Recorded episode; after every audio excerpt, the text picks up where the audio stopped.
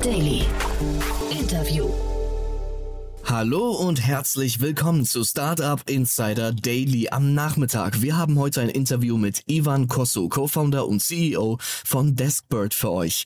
Deskbird ist Europas führende Lösung für Workplace Management. Das SaaS-Unternehmen bietet eine App für Mitarbeitende, die damit Schreibtische oder andere Ressourcen im Büro buchen können und auf einen Blick sehen, welche KollegInnen vor Ort sind, für ein einfacheres Büromanagement und effizientere Kollaboration und Produktivität.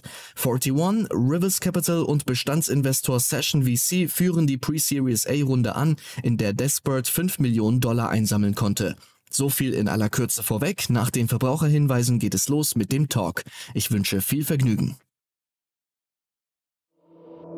Startup Insider Daily. Interview. Sehr schön. Ja, ich freue mich zum wiederholten Male hier. Ivan Kossu, der Co-Founder und CEO von Deskbird. Hallo Ivan und willkommen zurück. Ja, freue mich sehr. Schön, dass ich nochmal hier sein darf. Ja, cool. Ja, den Grund hast du selbst geliefert oder ihr habt ihn geliefert. Ne? Ähm, ihr habt schon wieder eine Finanzierungsrunde abgeschlossen. Genau. Äh, ja, kann gerne etwas dazu sagen. Äh, ja, gerne. Wir haben äh, am Ende eine, eine Pre-Series-Runde abgeschlossen, nachdem wir letztes Jahr, äh, ist glaube ich nicht mal ein Jahr her, ist weniger als zwölf Monate her, da hatten wir eine Seed-Runde abgeschlossen und sind genau eigentlich seitdem sehr stark gewachsen und äh, auch sozusagen, wir waren auch sehr aggressiv, was das Wachstum angeht. Also wir haben da, äh, wir sind da gewissermaßen auch all in gegangen äh, bei dem Markt, bei dem Thema, so dass wir äh, genau jetzt gesagt haben, wir gehen nochmal auf Fundraising und haben jetzt eine Finanzierungsrunde in Höhe von 5 Millionen abgeschlossen, was glaube ich in den Zeiten gerade äh, uns sehr freut, äh, ist auch für uns eine, nicht eine Finanzierungsrunde sozusagen rein zur Überbrückung oder irgendwie zum äh, Runrate verlängern, sondern ist ganz klar äh, Wachstum beschleunigen, also sozusagen ganz klar mit dem Blick nach, nach vorne und für, für weiteres Wachstum und weitere Expansion. Also wenn man dir so zuhört, also ich glaube, du hast jetzt gerade den Begriff Wachstum äh, dreimal genannt in der, in, der, in der Einleitungssatz. Bevor wir über Wachstum sprechen und warum wir so stark wachsen können und was die Faktoren dafür sind, vielleicht einmal für die, die jetzt die, die Folge vor einem Jahr nicht gehört haben, als du hier zu Gast warst, war, ich habe gerade geguckt, am 1. November ähm, letzten Jahres. Äh, erzähl doch mal ganz kurz, was ihr macht und welchen Markt ihr da gerade bearbeitet. Genau, äh, also wir sind eine Softwarelösung, eine SaaS-Lösung für, äh, mal ganz salopp gesagt, für Workplace Management. Äh, also bei uns können Unternehmen sehr einfach ihren flexiblen Arbeitsplatz managen. Äh, das klingt erstmal so ein bisschen trocken. Äh, ich glaube, was wir so ein bisschen anders machen als, als viele Lösungen, die es am Markt gibt oder schon länger gab, ist, dass wir einen sehr mitarbeiterzentrierten Ansatz haben in der Software.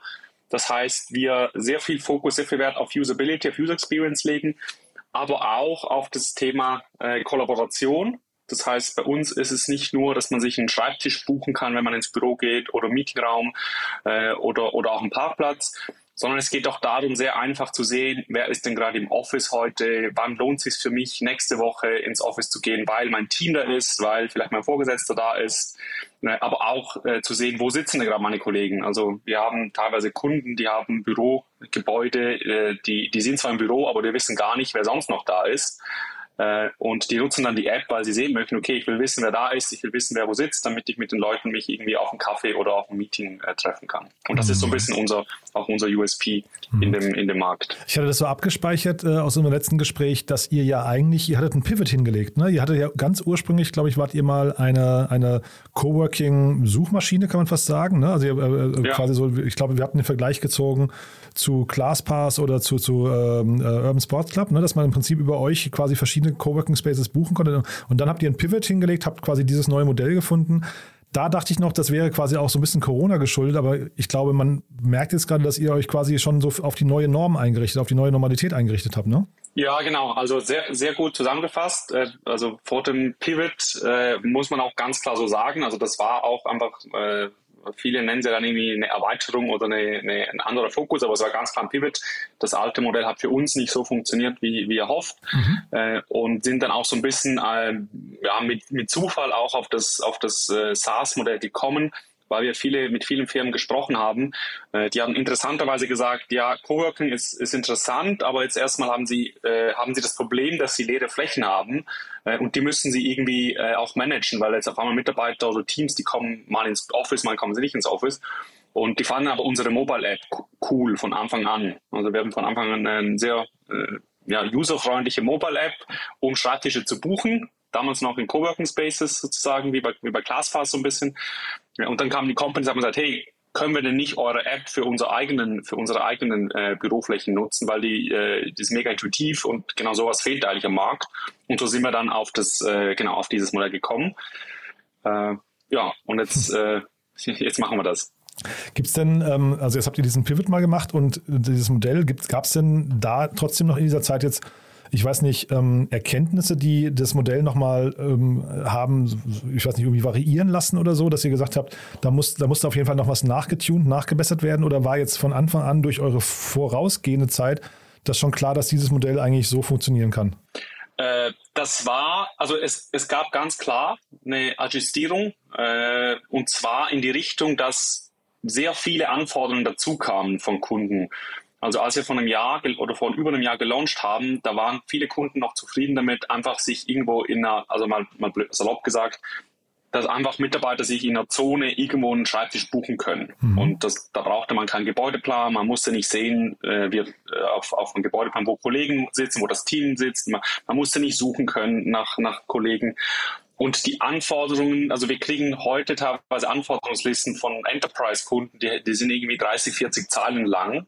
Also sozusagen die, die Komplexität, die das ganze Thema angenommen hat, die hat uns selbst überrascht. Also wir wussten selbst nicht, dass sozusagen Workplace Management so ein komplexes Thema äh, sein kann. Und, und, und heute sprechen Kunden von, von Features wie, sie möchten, dass Mitarbeiter sich einchecken, sie möchten QR-Codes an den Schreibtischen haben, sie möchten gewisse Zonen nur für gewisse Teams buchbar machen. Also das hat sich relativ äh, stark, hat sich das, hat das eine, eine neue Dimension und Komplexität auch, auch hinzugeboren, das Thema. Und kannst du mal ganz kurz sagen, diese Komplexität, wodurch kommt die? Was sind da so die für, für euch auch Überraschungen?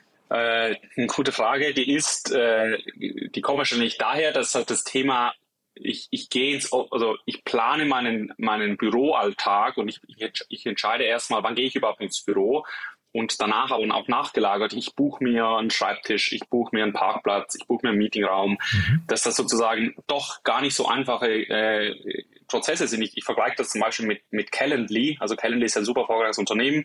Mhm. Äh, und ich glaube, unsere unser Problem, was wir lösen, hat eine deutlich stärkere, deutlich höhere Komplexität als ein Calendly, wo man sozusagen einfach vor allem irgendwie äh, Terminfindung und, und Terminplanung äh, machen muss. Da ist so im, im, Bereich Workplace Management steckt doch, doch viel mehr dahinter. Und vor allem spannenderweise, interessanterweise vor allem bei größeren Unternehmen dann, äh, da, da nehmen die Anforderungen auch nochmal zu die möchten teilweise dann noch, dass sie, dass sie wissen, dass sie, dass sie Listen ziehen können, wie viele Leute sind denn an einem Tag im Office, damit jetzt, damit sie zum Beispiel auch sagen können, äh, wie viel äh, Catering, wie viel, äh, wie viel Essen beispielsweise in, in, der Mensa, in der Kantine bestellt werden muss. Äh, also die, die Anforderungen, die nehmen nochmal deutlich zu, auch in, wenn man, wenn man upmarket geht, so Richtung äh, Enterprise-Kunden. Mhm. Und ich hatte ja mit Martin Janicki jetzt Anfang der Woche über euch gesprochen. Da haben wir die Runde so von außen betrachtet äh, analysiert. Wir waren jetzt beide so ein bisschen ähm, am äh, Hin und Her philosophieren, von wo bis wo geht denn eigentlich dieser Begriff Workplace Management? Also was würdest du denn sagen? Ihr geht ja jetzt relativ, also oder ursprünglich relativ spitz in den Markt mit einem sehr, sehr spitzen mhm. Versprechen äh, und Leistungsversprechen, aber eigentlich, eigentlich in, dem, in dem Begriff steckt ja noch viel mehr drin. Also seht ihr auch, dass ihr irgendwie anfangt, dann also quasi diesen Kundenzugang nochmal auszuhöhlen und da habt dann bestimmte Features im Kopf, die euch nochmal aus dieser, ich glaube, es waren zwei Euro irgendwas und 4 Euro irgendwas, die momentan pro Nutzer pro Monat kostet. Also ja. ist da nochmal ein Up Upside irgendwie machbar oder, oder wie siehst du das? Ja, also äh, klar, also glauben wir sehr stark dran. Äh, mhm. Wir sehen es auch am Markt. Äh, interessanterweise auch, wenn wir mit Kunden sprechen, dann ist es, der Preis eigentlich nie das Thema. Äh, also das ist nie ein Kunde, der mir sagt, ja, aber den Wert, den ihr bringt, der ist irgendwie, äh, der ist irgendwie nicht hoch genug, um diesen Preis recht, äh, zu, zu rechtfertigen. Mhm. Äh, weil auch, auch deshalb, weil wir natürlich irgendwo auch äh, Unternehmen erlauben, ihre Flächen besser auszulasten. Mhm. Und das ist, viele Unternehmen sind, haben dann auch irgendwo gedanklich gesagt, okay, sie sparen mit dem flexiblen Office auch irgendwo bis zu 50 Prozent äh, in, in gewissen Fällen an Bürofläche ein und ob jetzt eine Softwarelösung am Ende zwei, drei Euro im, im pro Nutzer im Monat kostet oder sechs, sieben Euro oder zehn Euro, das ist eigentlich für viele gar, gar nicht das Thema. Ah, ja. äh, genau, das ist so, das waren unsere äh, Erfahrungen bisher. Äh, und wir sehen auch das Potenzial und, und sind da auch schon äh, starten auch schon Überlegungen und Entwicklungen, dass wir auch nochmal sowohl auf User-Seite, aber auch auf Admin-Seite uns auch nochmal das, das unsere Plattform nochmal erweitern auf der, auf der User-Seite sind es Dinge wie, dass, äh, also so, ich, ich nenne jetzt mal ein paar, ein paar Features, die, die sehr weit oben sind auf der, äh, auf der Liste, äh, sind Dinge, die zum Beispiel Mitarbeiter sich so Favoriten-Schreibtische äh, markieren können oder dass Mitarbeiter, wenn sie einen fixen Schreibtisch haben, dass der automatisch freigegeben wird für andere zu buchen, mhm. wenn der Mitarbeiter Homeoffice macht, im Urlaub ist. Mhm. Beispielsweise. Äh, wir wurden auch schon angefragt, ob wir auch irgendwie Time-Tracking äh, mit anbieten können. Das ist ein Thema, was äh, wir uns bisher dagegen entschieden haben, aber Aha. werden wir bestimmt irgendwo strategisch äh, uns einmal überlegen in, in, Zukunft, ob das Sinn macht oder nicht. Ähm, das ist so ein bisschen die User-Seite. Neben, daneben, dass wir auch da nochmal sehr stark auch äh, uns noch stärker und tiefer integrieren in, in Systeme wie Microsoft Teams, Outlook, äh, Slack, Google Calendar, äh, weil das sozusagen wie ein Tool sind, was von Mitarbeitern doch mehrfach in der Woche genutzt wird.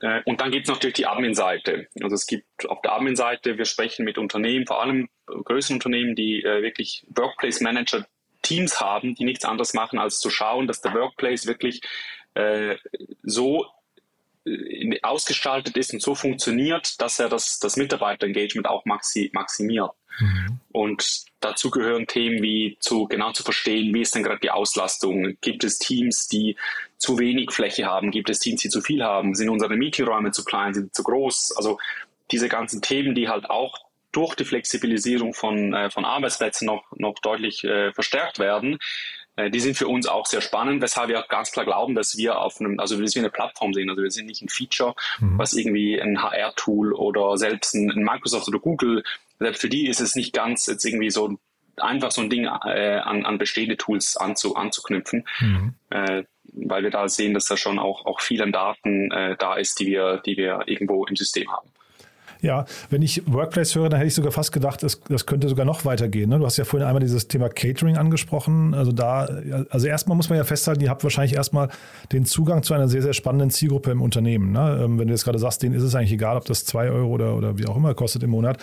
Ähm, ich hätte gedacht, dass, da, da guckt man schon hin, aber wahrscheinlich ist der Nutzen, den ihr hinterbringt und der, der, die Orga-Entlastung wahrscheinlich relativ hoch. Ne? Und dann ist es ja wahrscheinlich so, dass man eben sagen könnte, naja, Workplace ist ja theoretisch sogar auch die Hardware, also der, der, der Schreibtisch, der Stuhl und so weiter. Und da gibt es ja so Unternehmen wie Lendes zum Beispiel, ne, kennst mhm. du bestimmt gut, die ja, ja, theoretisch, also ich will euch jetzt nicht einladen, deren Markt kaputt zu machen oder, oder die anzugreifen, aber das, theoretisch seid ihr ja eigentlich an einer ähnlichen Position und ihr könntet ja sowas mit anbieten eigentlich auch, ne?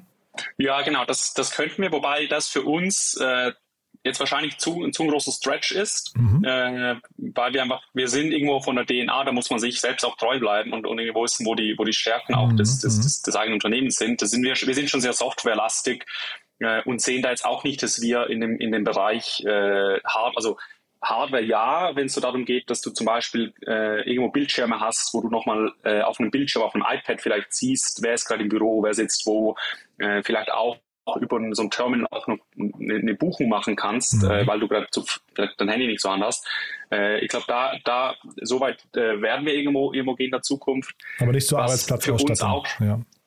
Genau, Arbeitsplatzausstattung, das ist für uns, äh, also die, die, die, die Hardware selbst zur Verfügung zu stellen, das, da hört es für uns auf. Was vielleicht spannend sein könnte, ist so ein bisschen Inventory Management. Da mhm. wurden wir auch schon angefragt. Ja, ja, könnt ihr auch, können wir irgendwie auch über euch dann das Inventory, was jeder Mitarbeiter hat, also den Laptop, den er hat, äh, die Ausstattung, die auch ein Schreibtisch hat, ja, hat er zwei Monitore, hat er drei Monitore, mhm. dass das sozusagen, dass wir da irgendwo den, der Data Hub dafür sind. Äh, was für uns auch ein spannendes Thema vielleicht noch ist, ist das Thema Analytics, äh, weil genau, dieser, du hast es gesagt, das ist für unsere spannende Zielgruppe, dieser Workplace Manager. Wir, wir sprechen auch sehr viel mit denen und versuchen auch mit denen sozusagen unser Produkt weiterzuentwickeln. Und ein Bereich, der, der spannend ist, ist zum Beispiel, dass äh, wir haben gehört, dass viele Workplace Manager, die gehen noch irgendwie, äh, die, die gehen, also die laufen durch das Büro und zählen die Plätze, wie die, wie die belegt sind. Also die müssen verstehen, die, die müssen Auswertung machen, die müssen einen Überblick dazu haben, wie ausgelastet ist das Büro. Und die machen das teilweise noch manuell. Und da glauben wir mit unseren Daten, mit den Buchungsdaten, dass wir da sehr spannende Daten auch generieren für, für die Unternehmen. Also ein bisschen wie bei der Deutschen Bahn, wenn man sich immer fragt, warum läuft ein Schaffner rum und zählt, ne? Und, und, ne? und wo, wo ist ja dann jetzt mittlerweile auch ein Komfort-Check-In, ihr, ihr werdet quasi der Komfort-Check-In, wenn ich es richtig verstehe, ja?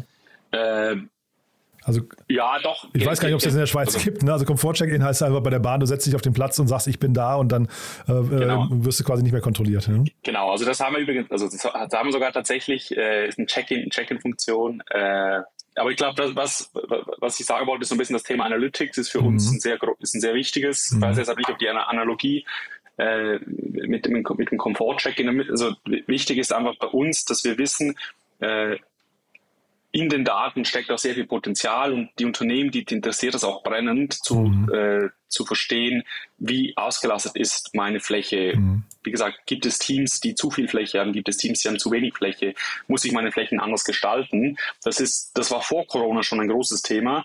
Und jetzt muss man sich halt vorstellen, jetzt wird auf einmal, äh, nimmt die Flexibilität nochmal um ein Vielfaches zu, wie halt Office genutzt wird. Das mhm. heißt, diese Fragen werden noch viel, viel stärker in den, in den Vordergrund gehen. Und wir sehen es teilweise sind es auch C-Level, äh, also sind es teilweise also wirklich auf Top-Management-Ebene Diskussionen, weil jedes Unternehmen auch weiß, dass äh, diese Real Estate, diese Office-Kosten auch sehr hoch sind. Ja, und würdest du denn sagen, sowas wie, weil du gerade sagtest, die, ähm, die Frage, ob ein Team zu viel oder zu wenig Platz hat, ähm, sind denn so Themen wie Sentiment-Analysen, also dass, dass man auch mal abfragt, ist das Team gerade, in, in welcher Stimmung ist das gerade? Ähm, also sagen wir, wenn ihr jetzt zum Beispiel keine Ahnung, äh, ihr seid ja dann zum Beispiel bei, mit Buchungen dafür verantwortlich, dass möglicherweise Kollegen, die sich mögen, nicht nebeneinander sitzen oder mhm. dass äh, Kollegen, die sich nicht mögen, nebeneinander sitzen. Ne? Ähm, ist mhm. das ein, ein, Thema, das ihr dann auch abfragt, also Stimmung im Team?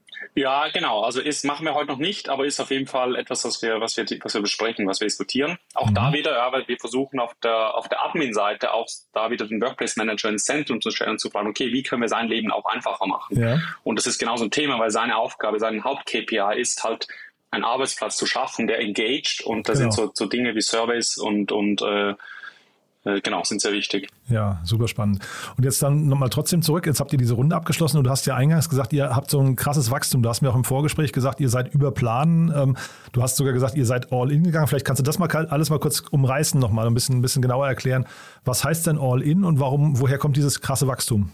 Genau, also vielleicht, aber was heißt all in? Äh, wir sind äh, wir, also wir waren im Herbst letztes Jahr, da haben wir ganzen Fokus des Unternehmens oder des, des Startups auf Wachstum gesetzt, also irgendwie Topline-Wachstum, nur äh, also um, Umsatzwachstum, Kundenwachstum, möglichst viele Kunden onzuboarden. Das, das hat auch gut geklappt.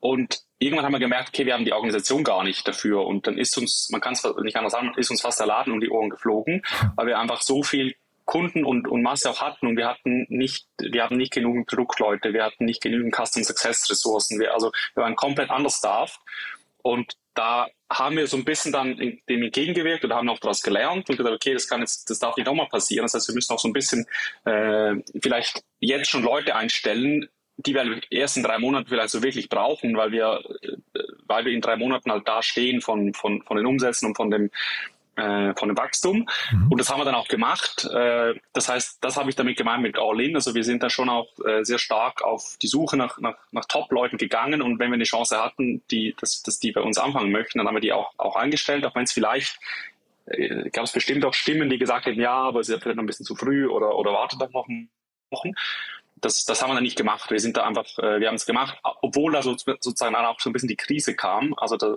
da war ja dann so im Februar, März war es dann nicht mehr so ganz sicher, nicht so ganz klar. Viele Startups sind auf die, auf die Bremse getreten. Äh, und genau, und wir, wir haben einfach versucht weiterzumachen, auch irgendwo mit dem Gefühl, dass wir eine, eine gute Runde raisen können.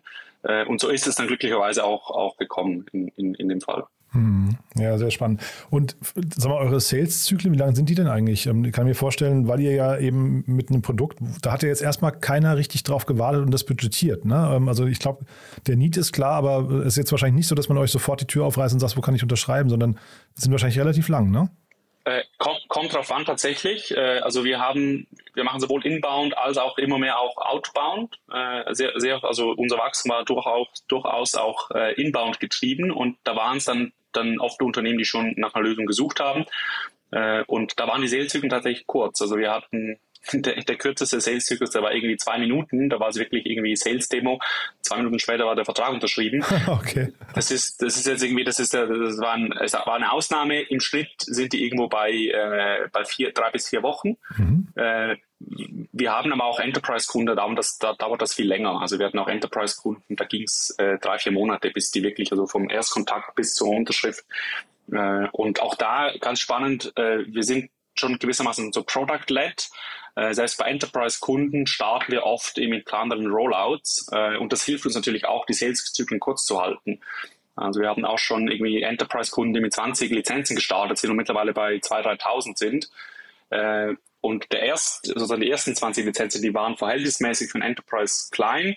Dann haben sie gesehen, dass das Produkt funktioniert, wird angenommen, gutes User-Feedback und dann war es auch viel einfacher, dann auf sozusagen die Expansion dann zu machen. Hm.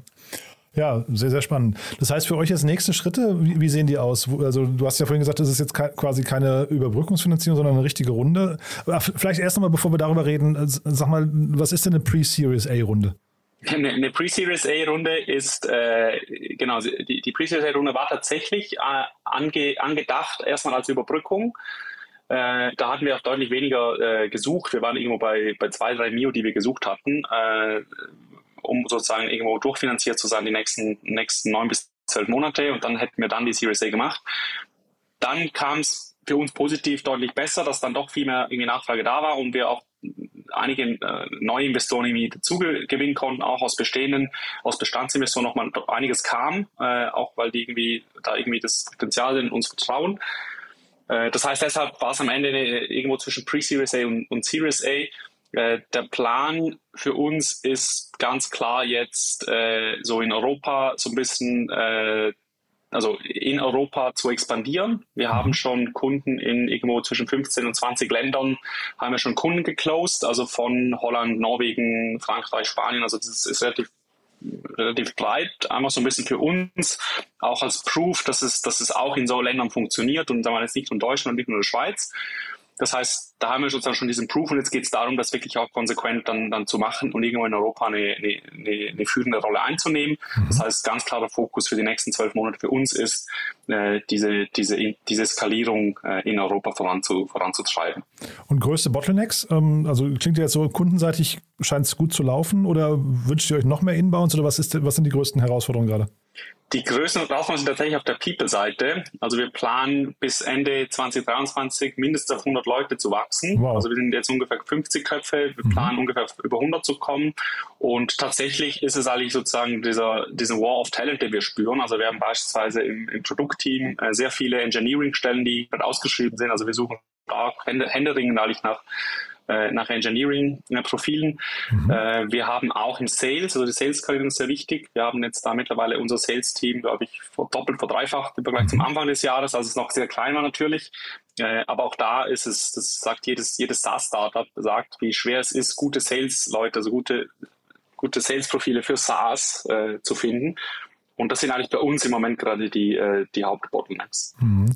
Und wenn du sagst Mitarbeiter, an welchem Standort? Äh, wir sind remote first, das heißt äh, Schweiz, Deutschland, äh, Osteuropa, äh, Portugal, also wir, wir sind da eigentlich, äh, genau, wir, wir sind da unabhängig von Standort. Gute Leute, das ist äh, das ist das, was zählt. Dürfen sich immer melden. Egal, wo sie sind. Cool. Und sag von der, was würdest du sagen, eure kleinsten Kunden, wie groß sind die? Ich weiß gar nicht, ob du das gerade gesagt hast, eigentlich nicht. Ne? Ähm, also wenn jetzt Startups hier zuhören, die sagen, das klingt eigentlich spannend, weil ich habe mir eure Webseite angeguckt, ich fand, du hast es ja vorhin selbst erwähnt, ähm, euer Design ist wirklich sehr ansprechend. Ich kann mir schon vorstellen, dass Leute auch gerne mit eurer App arbeiten, oder? Genau, äh, also die kleinsten Kunden sind deshalb, es ist immer so schwierig, das auch Investoren zu, zu, zu erklären.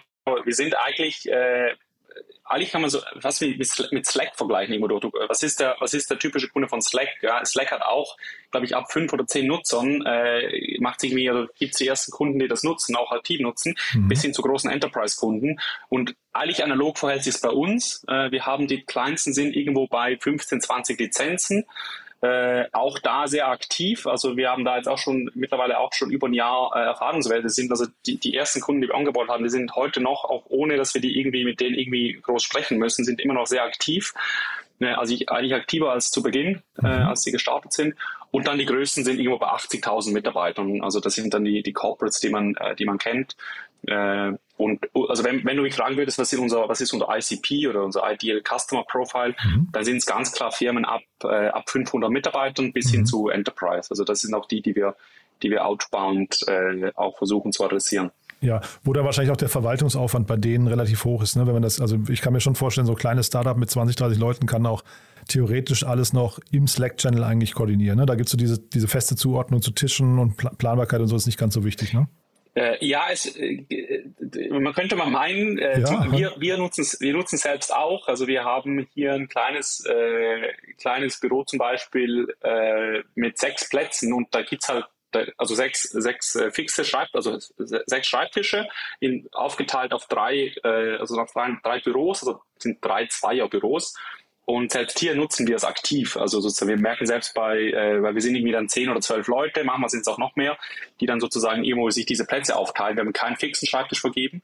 Und das heißt, selbst wir nutzen das halt lieber als irgendwie eine WhatsApp äh, oder, oder ein Slack-Channel, weil es einfach nicht so effizient ist.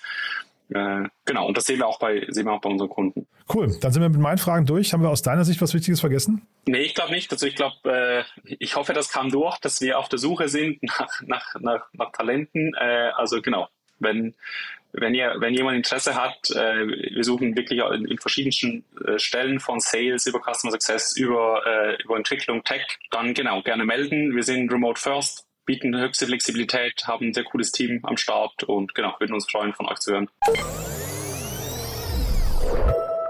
But there is one more thing.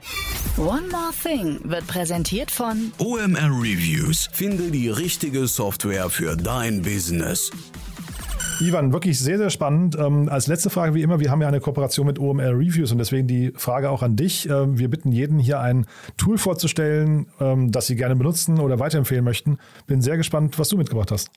Also ich habe, ich sehe mal ab von den sozusagen von den großen Tools, die wahrscheinlich schon oft genannt äh, genannt wurden. Äh, ich habe tatsächlich ein, ein, kleines Tool, was ich super hilfreich finde. Das ist äh, das ist das Notizentool von Google. Also Aha. das ist das Google Keep. Äh, ich glaube, die meisten, die ich kenne, die nutzen es nicht, die nutzen was anderes. Äh, aber es ist für mich äh, super hilfreich, äh, eigentlich aus ganz zwei einfachen Gründen. Äh, zum einen, weil es super einfach ist, eine neue Notiz anzulegen und das ist ja oft sozusagen der, der hauptentscheidende Faktor, wenn man irgendwie was im Kopf hat äh, mhm. oder was aufschreiben braucht, dann muss es sehr schnell gehen und das ist super, äh, sozusagen, das macht Google da sehr gut. Und das zweite ist, die Suchfunktion ist, äh, glaube ich, für mich eine der besten. Äh, also ich kenne kaum eine schnellere Suchfunktion, wenn man dann die Notizen durchsuchen muss. Das heißt, äh, für mich Google Keep hat sich ganz klar sozusagen als, als Notiztool äh, etabliert. One More Thing wurde präsentiert von OMR Reviews. Bewerte auch du deine Lieblingssoftware und erhalte einen 20 Euro Amazon-Gutschein unter moin.omr.com/insider. Also Ivan, nochmal Glückwunsch zu der Runde. Klingt wirklich nach einer spannenden Mission. Dann würde ich sagen, wir bleiben in Kontakt. Pre-Series A klingt ja so, als könnten wir da bald schon wieder sprechen, ne? genau, hoffentlich. Wir würden mich sehr freuen, Jan. Startup Insider Daily, der tägliche Nachrichtenpodcast der deutschen Startup-Szene. Das waren Jan Thomas und Ivan Kossu, Co-Founder und CEO von Deskbird. Anlass des Gesprächs war die 5 Millionen Dollar schwere Runde von Deskbird. Und damit verabschiedet sich Startup Insider Daily für den heutigen Tag. Am Mikro war heute wieder für euch Levent Kellele. Ich sage vielen, vielen Dank fürs Zuhören und freue mich, wenn ihr morgen wieder mit dabei seid. Macht's gut und auf Wiedersehen.